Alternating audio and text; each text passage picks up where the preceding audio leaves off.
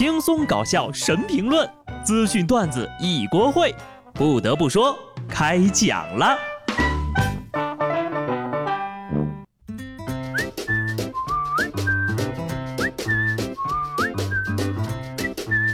Hello，听众朋友们，大家好，这里是有趣的。不得不说，我是机智的小布。十一月份的最后一天，刚好呢又赶上礼拜一，在这儿呢，我就想跟各位年轻人聊一句哈。你们呢，不要老是宅在家里，要多出去走走，然后你就会发现，外面真的很冷啊。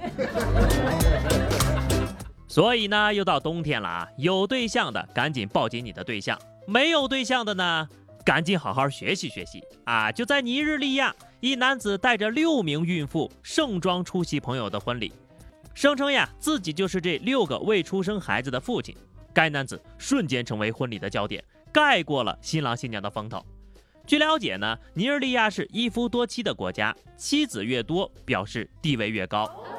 嗯，别人国家的文化呢，我就不做过多的评价了，只能说这大哥有点东西呀。他可能有一点点钱吧，毕竟你要是买一张能睡七个人的大床，那得花不少钱呢。不得不说，这新郎新娘呀也是倒了霉了。人家大喜的日子，你们一下子去了十三口人，怕不是跑错片场了吧？《鹿鼎记》剧组在隔壁呢，请出门左拐。在这儿呢，也提前跟这位老哥说一句啊，给孩子起名的时候一定要慎重，不要过于草率。安徽亳州一位宝妈晒出自己孩子的姓名车厘子。当妈的说，因为自己喜欢吃，孩子的父亲又刚好姓车，于是就给孩子起个名叫车厘子。哎呀，这孩子是个意外，车厘子才是真爱呀！要我说呢，也不错了，还好没取名叫车轱辘。请问真的是亲生的吗？所以说呀，有些人的脑回路还不如一头猪。河南开封一位养猪户呢，养了两千多头猪。其中有一头呀，异常聪明，自己会开猪圈的门，会关水管、开水管，自己还会弄吃的。一开始呢，他很奇怪，这个门怎么总是开着呢？有一次呀，他就偷偷看见一头猪自己把门拱开了，就拿手机录了下来。好家伙，一只特立独行的猪呀！该送学校呢，就早点送学校，千万不要耽误人家上大学。上次见过这么聪明的猪呀，还是在《西游记》里。难道二师兄是你吗？如果你被别人绑架了，你就眨眨眼。下回呢，可别骂别人说笨得跟猪似的。你以为你在骂他，其实是你在夸他。接下来我就要夸夸这个小同学了。哈尔滨工业大学的一个宿管阿姨，在感恩节当天呢，为了感谢学生对公寓工作的支持，决定给学生们发巧克力。然而消息发出之后呢，有学生对阿姨的热心之举提出了反对。称此举是在公开搞洋节，要是不停止，就向有关部门反映。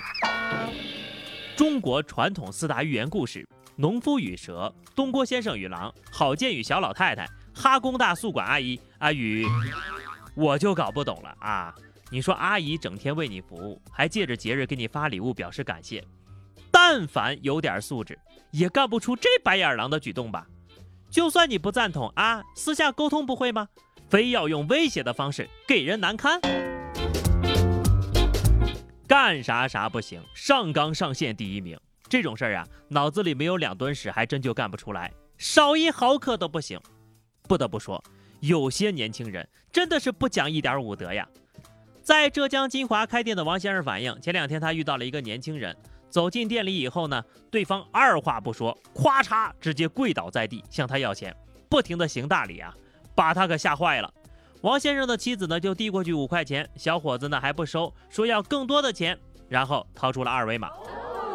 打工是不可能打工的，一分钟赚十块，时薪好几百，搁谁谁想打工呀？有人说呢，把他给赶出去，我觉得也不太妥，对年轻人要温柔一点嘛。我这儿呢有十斤瓜子儿，嗑完我就扫给你。想搞钱也得走正道呀。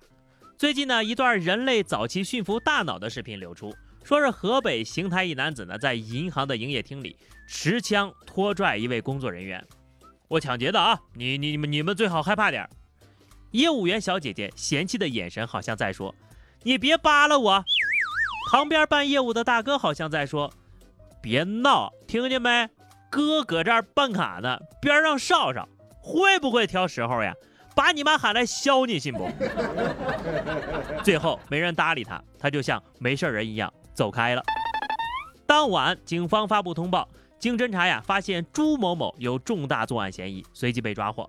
民警当场收缴塑料仿真枪一把。哈，这是年底了呀，想要试探一下法律的底线。找个地方过年呢。二十二号，在云南石屏县城的六家商铺呢被盗了。当地警方在调取监控的时候，发现了这样的一幕：四名嫌疑人撬开商铺的后门，围站在门口，开始疯狂的石头剪刀布。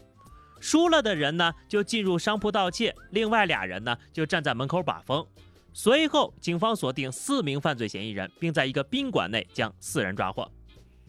要说现在的摄像头呀，也太给力了，那镜头之清晰，拍摄角度之全，我甚至都能看清楚他们平了一局剪刀之后呢，有两个人出了石头，两个人出了布。可是把风的也不会给你最简易的，抓还是要一起抓的。明年的法考题又有新题目了啊，请问究竟是提出剪刀石头布的主意的人量刑更多呢，还是赢了的人量刑更多呢？下面这事儿呀，也是发生在云南。云南昆明一个驾校的学员报警求助啊，说是在练车的时候呀，突然看见窨井盖里伸出来两根手指头。消防员赶到驾校之后呀，经过半小时的努力，成功救下了井下的男子。原来呀，这男的呢是收废品的，从河边的下水道进来。由于驾校的场地太大了，而且下面管网丰富，这男的呀顺着走着就迷路了，都被困好几天了。这得亏是在我们大云南。这要是随便搁哪个北方城市，半个小时就凉透了。最后呢，来说说这两天旅游界的星战啊。今天呢，我也来给大家捋一下丁真这事儿到底是个什么梗。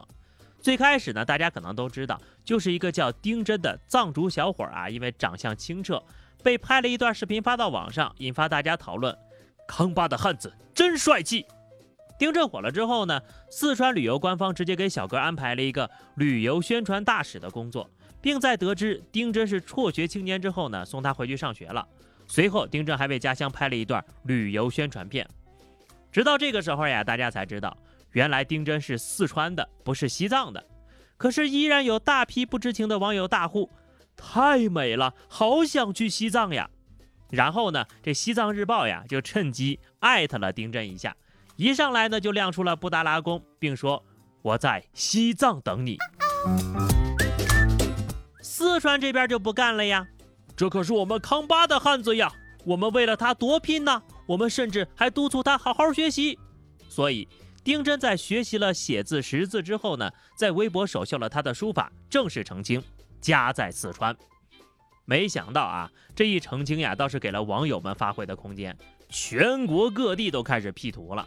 全国各地的旅游局也开始加入了混战，然后呢，丁真再次发博秀书法，你们不要再批啦，我的家真的在四川，并且怀抱一只熊猫公仔，证明自己说的都是真的。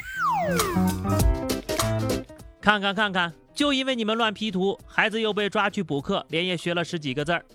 不得不说，四川和西藏这场旅游 battle 着实精彩呀。其实也就是这样的宣传才有意思，对双方都好。年轻的小伙子有了稳定的工作，还能继续接受义务教育，不会被资本压榨。当地呢，甚至全国的旅游文化都得到了宣传，经济和精神面貌就会更加不一样的，真棒！